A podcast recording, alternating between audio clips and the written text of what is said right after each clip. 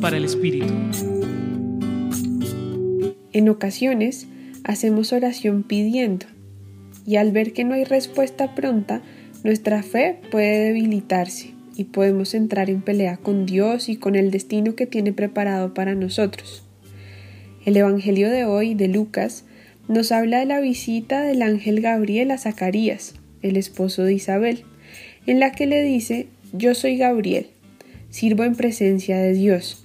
He sido enviado a hablarte para darte esta buena noticia, porque tu ruego ha sido escuchado.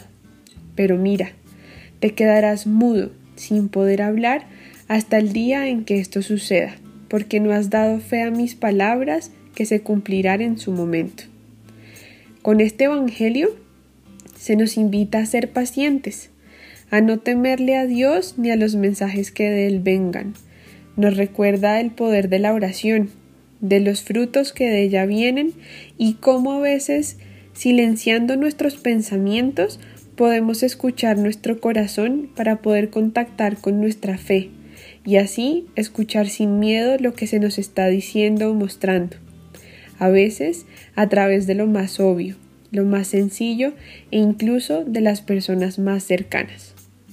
La invitación de hoy es a conectar con esas oraciones y peticiones genuinas para abrir nuestro corazón y estar dispuestos a recibir los mensajes cuando corresponda. Confiemos en que los tiempos y las formas de Dios son perfectos, aunque difieran de nuestros planes. Los acompañó hoy Isabela Tenorio Bando del Centro Pastoral San Francisco Javier de la Pontificia Universidad Javeriana.